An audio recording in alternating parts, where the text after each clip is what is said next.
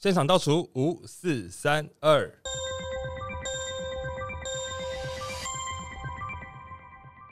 哎、其实我最近啊，嗯，在骑车的时候有一张专辑，我真的一直听，那个是我的戏剧启蒙。戏剧启蒙，对，但你为什么听了那个专辑之后，然后选择去念二类？你这样算启蒙到吗？没有没有没有，我我是先念二类才接触到戏剧哦，启蒙的稍晚了一点，而且而且技术上来说我是三类组的。到底要多少技术啦？好了好了，那你到底要说什么嘛？好好好，就是呢，那张专辑我最近一直听，是就是我在人生的每个阶段，只要我遇到一些挫折，遇到一些小小不顺心的时候，我都把它拿出来听。那你要不要跟我说是什么专那张辑？专辑是《吉屋出租》。吉屋出吉租，屋出租。好，我知我知道我没有那个脸，我知道我没有看《吉屋出租》那个脸，可是你启蒙是指你接下来会很想看戏，还是你想要演戏？很想看啊，对戏剧很有兴趣，对啊，很有兴趣啊，然后读了戏剧系，对啊，就这样子。但我自己的话，一开始的时候啊，我是我去上英文补习班，我是觉得老师很搞笑，然后老师很搞笑，然后大家觉得很开心，我就觉得，哎呦，那不然我以后来当个英文老师好了，为了表演去当英文老师。但后来发现很搞笑就好了，可以英文不用那么好。哦，所以你小时候的戏剧启蒙是 I am a bird, I am a frog 没有没有，稍微再成熟一点到。底是什么？没有，因为我小时候英文课是演这个东西。但因为我的老师是美国的老师，我就觉得他很好笑，然后就觉得我也很想要当一个好笑的人。那宋子阳嘞，你的戏剧启蒙是什么？哦，可是我必须要坦诚，就是我自己在进入戏剧系以前，我真的是对舞台剧或对戏剧一点，我觉得我真的概念很差。之所以读戏剧系，只是因为哇，这科系看起来不用读书哎、好赞哦、你讲到什么话而？且我跟你，呃，讲到什么？跟各位听众解释一下，那个那个概念还是我传给他的。对对对，这是一个小故事啊。大家不知道，我们考大学的时候都有一个本子，就可以看到上一届入选这个系的最低分数。对，啊，当时我就看着那个书，然后说：“哦，台大戏剧系啊，只要五十九积分，哎、很棒哎，感觉很有机会，哎、感觉不用读书，而且台大这名字看起来不错哦。”然后就考了。啊，当时我看到的分数就是刘环的，就是那个五十九积分 就是我帮他留下来的，说，对哎，学弟，五十九就可以进台大哦。然后当时我看一看，然后就哦，我分数这么低也可以上，但总之最后我上了。然后当时我分数也不高，我是六十三积分。然后我的这个六十三就留到了下一届，下一届就会看到啊，六十三积分就可以上台大戏剧，感觉不错哦，那就是我。我们是台大的底线守护者，对对对哇，你们才是下线守门员啊。，啊我们是孙山，有没有？名落我们你就没有台大可以对对对念。对对对，我们是给予大家能量和希望的那个象征啊。哇，那也是蛮励志的。你进来之后也没有离开啊，还是你走不了，成绩又太烂又走不了。成绩烂不烂就别提了啦。但是进来之后就觉得啊，原来戏剧有还蛮多面向的。比如说以前对戏剧的想法很狭隘啦，就觉得国高中可能大家有同学参加话剧社，就说哦，那就是戏剧。像我根本不是几乎输出，我只是在课本上看过，我根本没看过整出戏，所以我根本就不知道到底是什么样子。就是我在大学以后才真的接触到戏剧啊。对我来说，嗯我我也是，好，我们今天呢，为什么会聊到我们的戏剧启蒙？是。我个人是对音乐剧非常热爱的。但你现在聊的这个慎重程度，几乎是要把我们启蒙老师请出来了。对啊，我们现在要请我们的 老老师，你学亮会把他带出来后。面是那个打鼓声音，噔噔噔噔噔噔，请说。好，我告诉你，我们今天呢有一位来宾，嗯嗯，他对音乐剧相当的热爱，哇，他热爱远超过我的热爱啊！哇我从国中开始听，听到长大，而他呢，长大之后自己做了一出音乐剧出来，他是五口工作室的孙明恩，来，孙明恩跟大家打个招呼。Hello，大家好，我是五口的明恩。耶！但其实我没有那么热爱，真的？哎、我的天哪，我的台阶被拆光光了人。家没那么热爱，还做了一出，看来你不能说你自己你铺了一个很长的红毯，然后直接把红毯拨开、我他妈盖到第一百层楼了，他直接垮把它拆掉。原来我只是应该说，我觉得我的启蒙没那么没有那么早，加上五口，因为五口其实是我们在研究所时期成立的一间公司，嗯然后我跟其他的同学们一起合伙成立。我们虽然是在表演艺术呃领域或者说这个系所里面，但我们念的是艺术管理跟行销产业这个组别，所以我们跟另外一组真的是。可能从很年轻就接触表演艺术的创作组的同学们比起来，我们真的晚很多。对，然后哦我们有点像是我们大学都不是念相关科系，然后因为当然是对于音乐剧、对于剧场有一定的喜爱，然后才考了这个研究所。所以真正进入到比较戏剧或者音乐剧核心，都是进到研究所以后。所以跟大家比起来，应该是真的晚蛮多的。比我晚。哎，但大家有注意到吗？大家有注意到吗？他们成立的是公司哦，不是剧团哦，是要来搞事情的嘛对，？是要来搞事的，好好的搞事的。介绍一下公司跟剧团的差别吧，是立案的差别，呃，行政法规。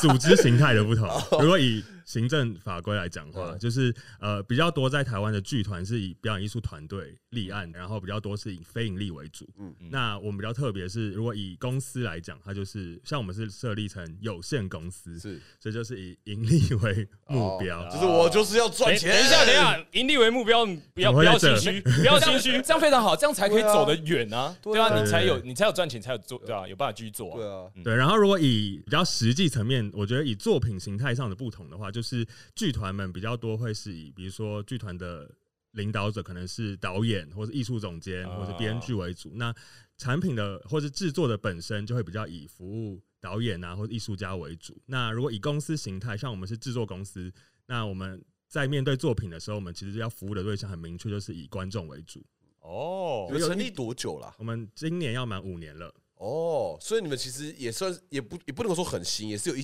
些经验的，然后累积了一些东西了，对吧？对，就是我们快要离开那个新创的第一个五年了，在今年呃五月底。哦，活下来的新创的第一个五年是什么意思呢？是大概九成的人都死在那个 沙滩上，对啊。啊对对对，就是可以回去做第二阶段的人生。，Survivor，哦，对啊那个两亿只曼波鱼宝宝，剩下来的那一只，对啊，不要再比喻了，精细的比喻啊到了恭喜你们！，I get it。那要做出一出音乐剧，背后的工程是相当庞大的，要有相当热情啊。那最近做的这一出音乐剧，能够跟我们分享一下它是什么吗？好，我们最近做的一出音乐剧，其实是我们从二零二一年开始演出的、推出的一个新的音乐剧，叫做《S C 精酿小酒馆》。对，然后它是一部我们叫它影集式音乐剧，然后我们在二零二二年正式的首演，然后推出了第一集，然后目前其实它已经演出告一个段落，我们在今年的二月在高雄卫武营把它封箱了，它总共演了二十七个场次，对，然后把它暂时先封箱起来。不过最近呢，就是它有一个新的一个新的分支，就是它推出了线上版，嗯，所以它最近就是变成影像化，然后在线上版贩售，跟让大家可以观看这样。哦，那其实这个故事很简单了，它就是在讲一个一个酒馆的故事。因为这个作品我们是跟宅故事、跟大资还有张元一起合作的，所以在那时候在想的时候，就在想说我们要给一个什么样的场域，然后这个场域既是就是符合我们差不多年纪的受众有兴趣有感的。然后我们想说，哎、跟我们这个年纪，就在二三十岁的人，下班后啊，或是周末最喜欢的娱乐，其中一个就是上酒吧或者喝酒嘛，所以酒跟我们感觉比较有像刘华都会在家自己喝，对，就想说这东西好像比较比较符合我们这个世代喜欢的东西，然后又觉得，哎、既然如果是酒，感觉有很多后面可以操作的事情，就包含我们很想要卖酒这件事情，还是你们只单纯自己天哪！很喜欢喝酒，想要我们也要 也也喜做出戏可欢。以名正言顺的喝酒。对，名正言顺的可以变成一个酒商，哦，难怪要成立公司，你看剧团就不能卖酒。对对对对对，酒很重要，对，所以就是所以那时候才想了一个场域，然后也觉得酒馆感觉有一点，因为我觉得音乐剧好玩的地方就是它可以比较多一点奇幻感，或者我们所谓的比较可以有点非写实的空间在里面。啊，所以就觉得酒馆然后是一个可以发生一些特别事情的地方。对，然后我哦们就例如无法上厕所，因为有人抱着马桶在吐。你说这种奇这幻吗？很奇幻哎，对对，如果是这样讲的话的话，蛮期待如果第二集之后是一些喝酒之后发生的事情。毕竟我们第一集在讲酿酒嘛。对对对对，酒后是不是？酒后对酒后这是朋友要分享一下你的酒后经验啊。酒后经验，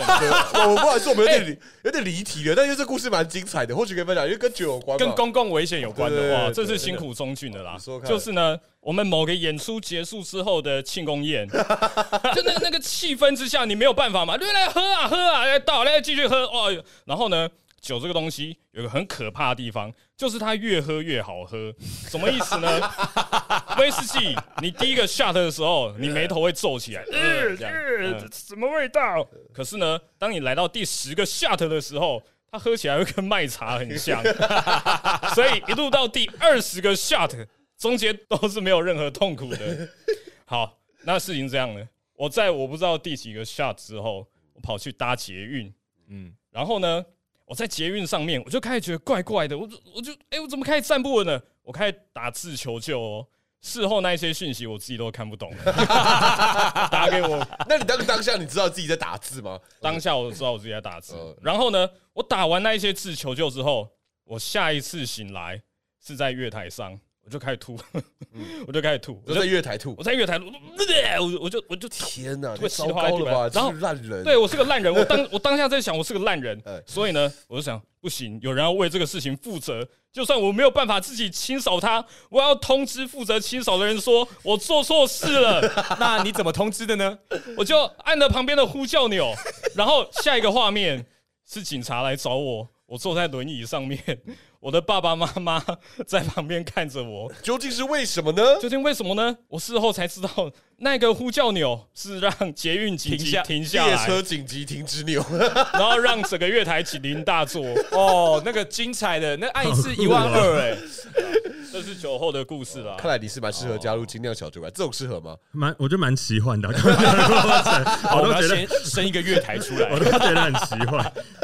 酒后真的是个奇幻的。你有吗？你你你本人有吗？有哎、其实你刚刚讲的我都心有戚戚焉，因为我曾经倒在中孝复兴捷运站十四号出口下面的南侧。啊。你居然连几号出口都记得这么清楚？对啊，因为我要回家，然后我那天也是，而且就是在我做新疆小酒馆之后的事，因为我们小酒馆后来就是真的如愿以偿的做了我们自己的精酿啤酒，所以我们就认识了这个精酿啤酒的厂商，对，嗯就是啤酒头酿造，然后酒商们都超会喝酒，因为他们每一天上班都要就是试，是不断地在试，所以他们超会喝酒，就像做音乐剧要有音乐剧的热情，做 酒商要酒的热热情情没。错没错没错。然后他们就有一天，我们就去酒展找他们，然后他们就请我们喝很多酒，嗯反正最后就是我们喝到快要挂掉。然后我以为我也以为我还可以回家，所以我就坚持要自己坐捷运回家。我又从市政府站坐到中校复兴，然后我也下车了。可是我最后只记得我就走进了南侧，然后在小便斗上面尿尿，然后最后最后就觉得我一定要倒下来，所以我最后的理智把我的裤子给穿好，然后我就往地上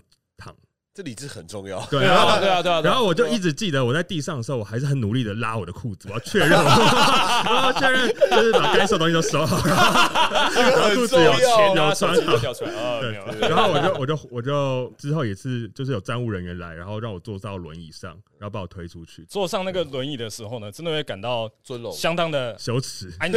哦，我要知道安心的，有人在照顾你的感觉。你都花一万二了，你还不做一下，尊荣体验，享受一下那个红毯的？我猜因为你的羞耻心已经用完了，剩下的是安心了。对用用差不多了。对对对对，但我是有喝喝，然后放松，然后真的太松的故事，就是那个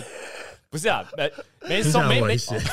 哇，这个会聊很久哦。是蛮不为，就是我们那时候在学校的时候，然后跟其他的系办了一个联合的晚会，这样，然后他们就也是有请酒商来，所以然后那个酒，因为我们是学，我不知道为什么我们不用钱哦、还是怎样哦，总之那时候是我们这一届，我是我是刘环的学弟小阿姨姐，然后当时是我们主办的一个舞会，然后在那舞会，因为我们当时办，所以其实呃第一次办也很辛苦，就是像第一次做戏一样，大家都不太知道怎么做这样子。嗯然后过程里面我们想办法拉赞助，就拉到了一个酒商，他就说：“对哎，那那可以赞助我们的舞会，那我们就可以免费的无限畅饮啤酒这样。”然后就哦，好爽哦，好棒哦。那我们唯一的卖点就是这个，所以在当时舞会的时候就是说，来我们这里可以无限的喝啤酒，快来快来这样。然后当时我们的学长姐们就很挺我们，就办了这个舞会之后，刘环就决定他们那一届就决定来跟跟我们一起玩这样。但殊不知他们不止来玩，他们也是喝爆酒，也是喝爆喝爆。超级喝爆。然后他们后来有一个活动是要选 Party King、Party Queen 之类的，然后就反正也是无聊，我就冲上去，然后大家开始嗨，然后就超嗨超嗨这样子。而且我不知道你有没有体验过真正那种摇滚歌手跳到人海里面躺下去哦，然后回去接住然后再送回来。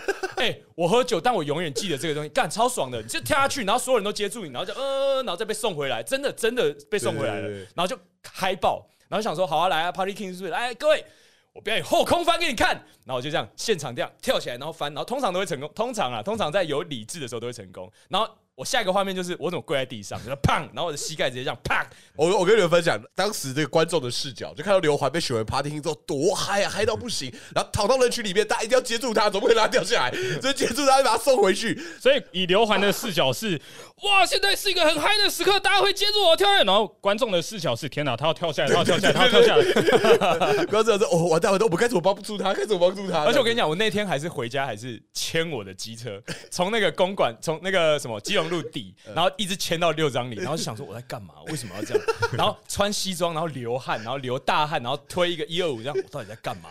而且隔天膝盖应该是 OK 的吧？OK 啊，然后去看医生，然后医生还跟我讲说，哦，你这个叫做女仆膝，啊，干就是它有一个叫做哇病前囊破裂哎，，听起来 Oh my God！听起来好色情哦。很棒，可以去想那个。但是女仆系就是女仆都要帮，就是可以理解，可以理解。擦东西什么，他们都要跪着嗯，然后久而久之，他们那个囊就会破掉 OK。然后那个医生就跟我讲说，那个是病前囊破裂。在三分钟内获得了这个，对，我就觉得，哎，他们要擦三个月的桌子才有那个东西。对对，但我 三次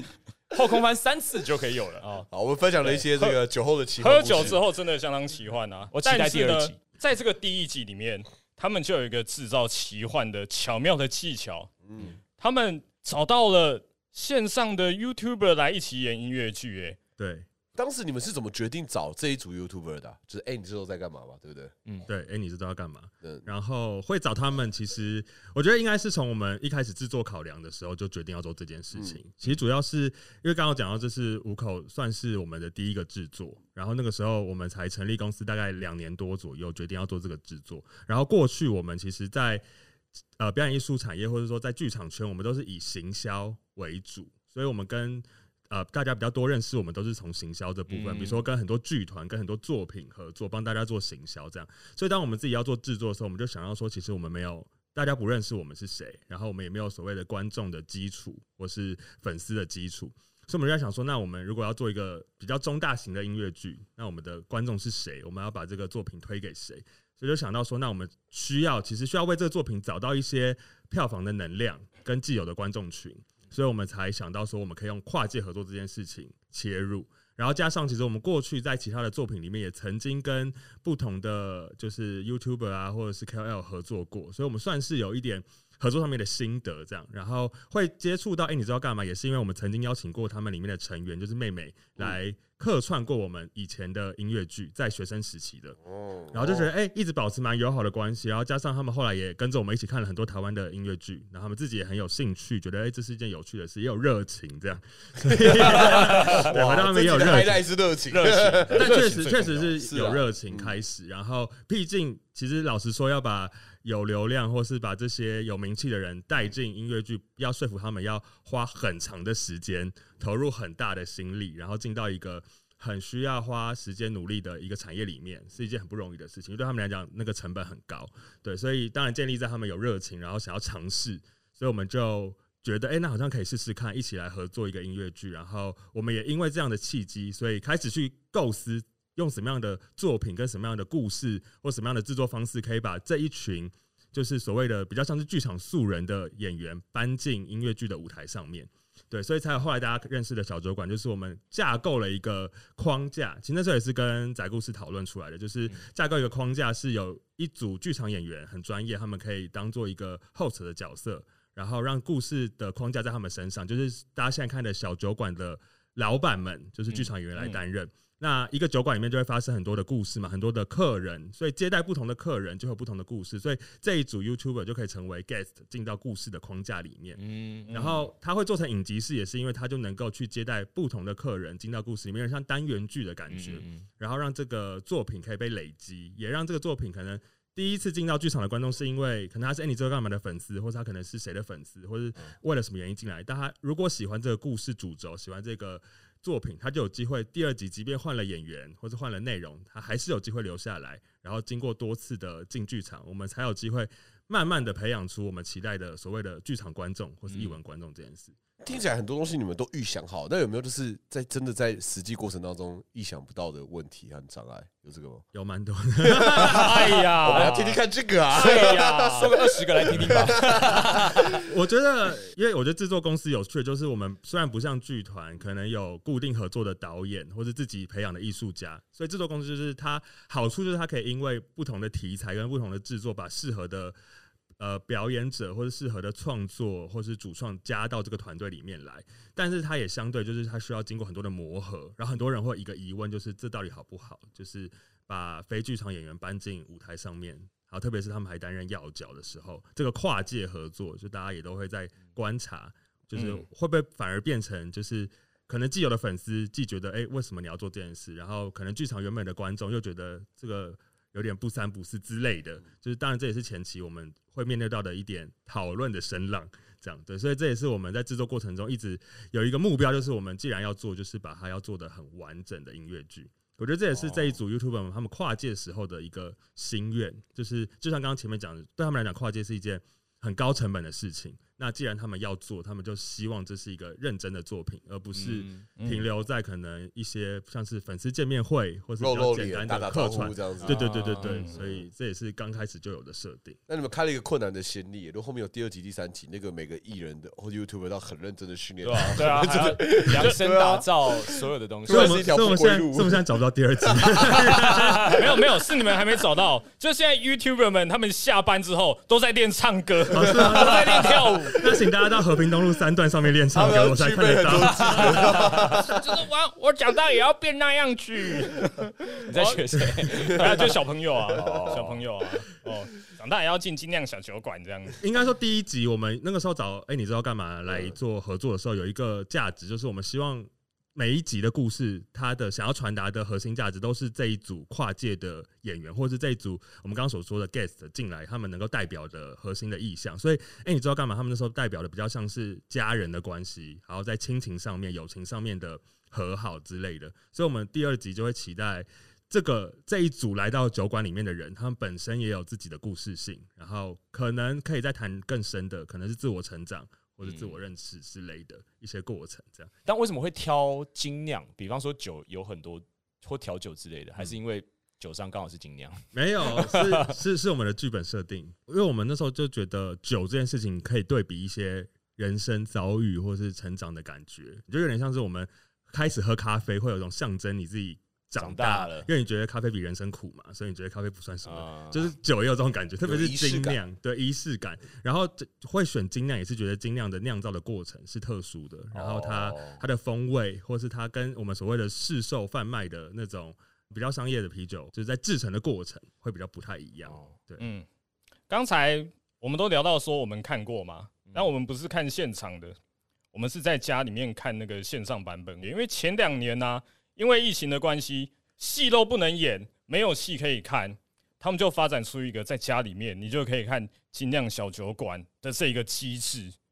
Oh my god！其实我们一开始也没有想过线上版，哦？就是我们自己过去也觉得线上化是一件很困难，因为知道大家都是受到很大的，比如说可能是成本上面的考量限制嘛，所以就是只能比如说只能做到三 G 或五 G 的录影。所以它的成果上面就是一定会有一些折扣，然后甚至是可能也受限于现场拍摄的问题。就比如说，我们没有办法像国外拍音乐剧或者拍舞台剧的记录，可以是一整个礼拜在空的剧场里面，好好的让摄影师在台上跑来跑去，然后演员们从头一直演、一直演、一直演之类的，我们就没有那个时间，没有那个档期，也没有这个经费嘛。所以那时候我们一开始也都不敢想这件事，然后加上也也是有看到大家在。疫情期间，就是各种政府的鼓吹 啊，各种文化政策的鼓吹，各种剧云什么云剧场啊之类的，嗯就觉得真的是很很不容易。然后也觉得可能台湾有这样收视习惯的观众也很少，所以我们那时候都不敢想这件事情。所以会做，后来会做这件事情，会有起心动念，其实也是因为我们遇到了这次我们线上版的投资人，他们叫做和气资本，这样。那他们过去就是投资了很多的。呃，自媒体的内容跟一些也是线上演出，比如说大家比较熟悉的，就是他们是投资岩上的投资人，嗯所以他们对于线上化的想象跟我们就会很不一样。然后，当然他们给了我们很多的建议跟想象，因为呃，五口在做音乐剧这件事情上面一直想要做的事情，就是做到观众开发，或者做到很多新的观众的培养。所以，其实今天小酒馆有非常大量的新观众是过去没有看过任何剧场作品，就是我们从演后问卷收集回来有超过四十趴的观众是第一次哦走进台湾剧场。嗯就是是真的很多的新观众，所以他们就说，既然你们想做新观众的开发，那你们就要应该要让作品可以去到更远的地方，然后去到更多更好被触及的地方。所以那时候才会开始讨论说，因为这个作品它有就是有寿命限制，因为刚刚讲到它是 YouTuber 跨界作品嘛，所以你没有办法说服 YouTuber 在这里一直给你演，一直给你演，所以他们演了一整年二十七场，已经是他们的极限了。就在演下去，他们就会没有他们就不是 YouTuber，了 他们就会真正我是谁？跨在哪里？跨不回去这样。转职。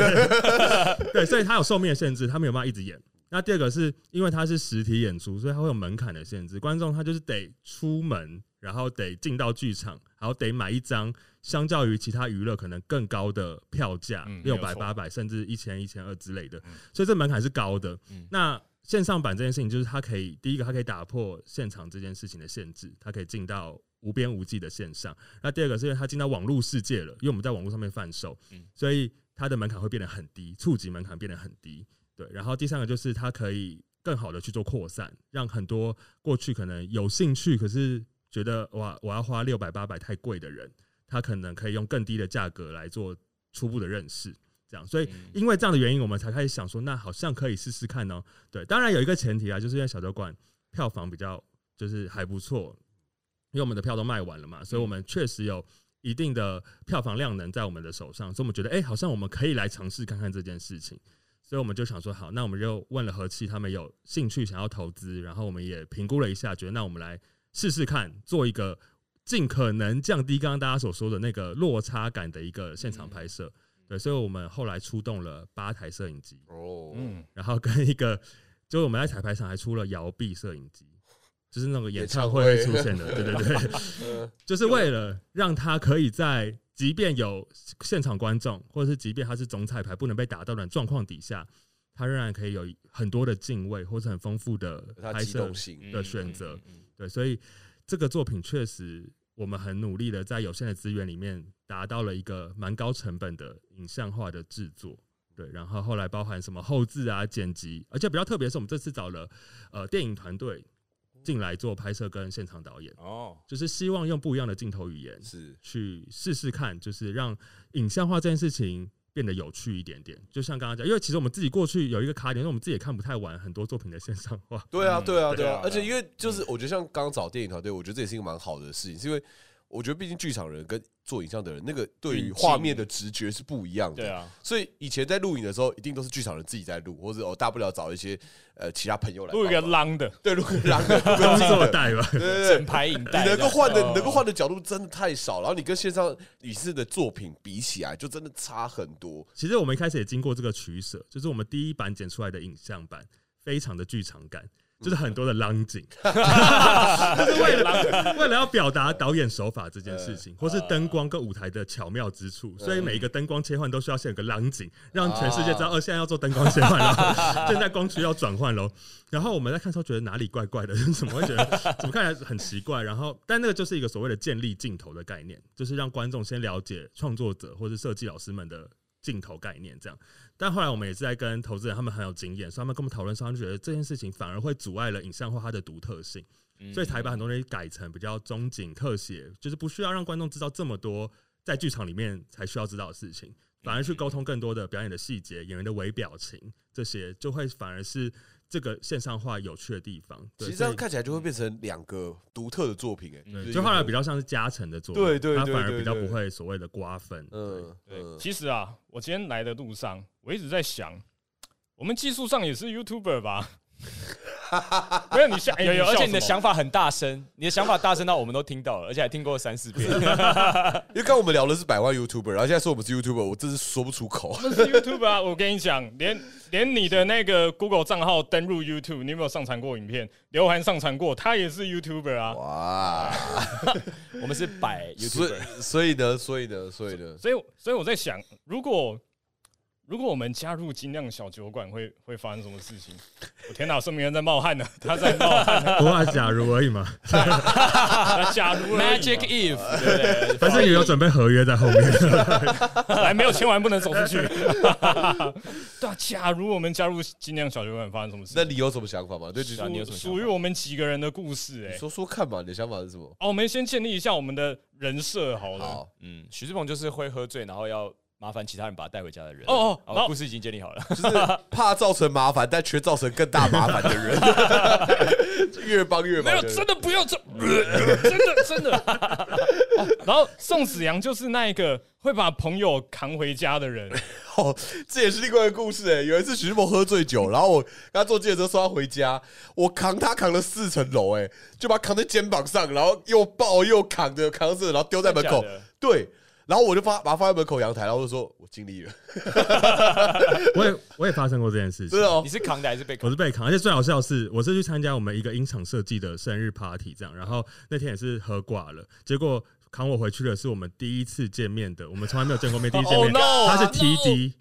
他 TD，呃然后扛我回去之后，而且那时候我们也是在四楼嗯的办公室，然后他不知道我不家在哪里嘛，他把我扛回办公室，然后把我直接放在排练场。那时候外面还是个排练场，嗯，躺在地上，然后我还咬到自己的嘴巴，所以我这边在流血，Oh my 然后就粘了一点卫生纸在我的身上。然 后然后排扛在排那个排练场之后。隔天一早八点钟就有演员来排练了，嗯然后他就我就醒来的时候想，为什么后面一直有声音 Oh my 就是有演员在整理场地 Oh no 然后他不好意思打扰我，然后我就躺在排练场那边，然后我就后来就拔腿回家。重点就是后来这个 T 扛我回去的 TD 就是我们这次精酿小酒馆的 TD，哇，然后在我们缘分这个就是缘分在那个舞台设计找了 TD 之后开了一个群组，然后就要彼此介绍嘛。然后 TD 就说：“哦，其实我们认识。”我说：“对，我知道。天哪，这个好优诶，这个好像是某一种曾经有一个浪漫夜晚之后再也没我我以为你要装不认识了，没有，我不认识，对不要说认我不是识。那个人，各位第二集就演这个，第二集就演这个，我想看。我不是那个人。哎、天哪，他这个尴尬的程度，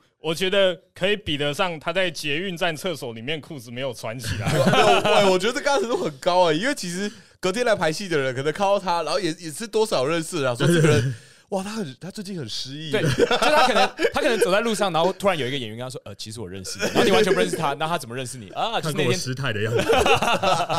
喝酒不好，喝酒不好。喝酒不好，理性饮酒，理性饮酒。No 好，那今天明恩以及五口工作室嗯来到我们节目这边，带了一些礼物给大家。我们这边呢有两份 SC 精酿小酒馆 Live Video 的 VIP 兑换码，就是让你们免费看的意思。只要呢到我们北部众艺能工作室的脸书粉专找到指定的贴文，留言、按赞、分享，就有机会抽奖。另外呢，我们这里还有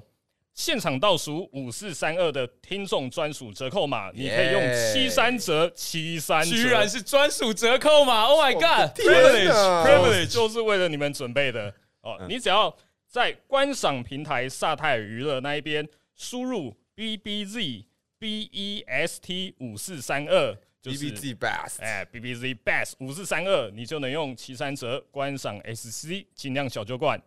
那一些省下来的钱都要花到哪里去呢？当然是买酒，配着这个精酿小酒馆。哎，对啊，在家，看就可以配酒喝，对啊超爽，nice 的。欸因为我刚才讲那么多因为，我看的时候就是这样子啊。哦，你没看的时候也在喝啊？啊啊，对对对，啊！那我错了，我在边我在福利挺身的时候边看，太清醒了，太清醒了。做错事对了。啊，我做错事了，你是嘘哈嘘哈。对啊。那我们今天就聊到这了。我是志鹏，我是环，我是子阳，我是明安，那我们现场倒数五四三二，下次见，大家好拜拜。拜拜。炸。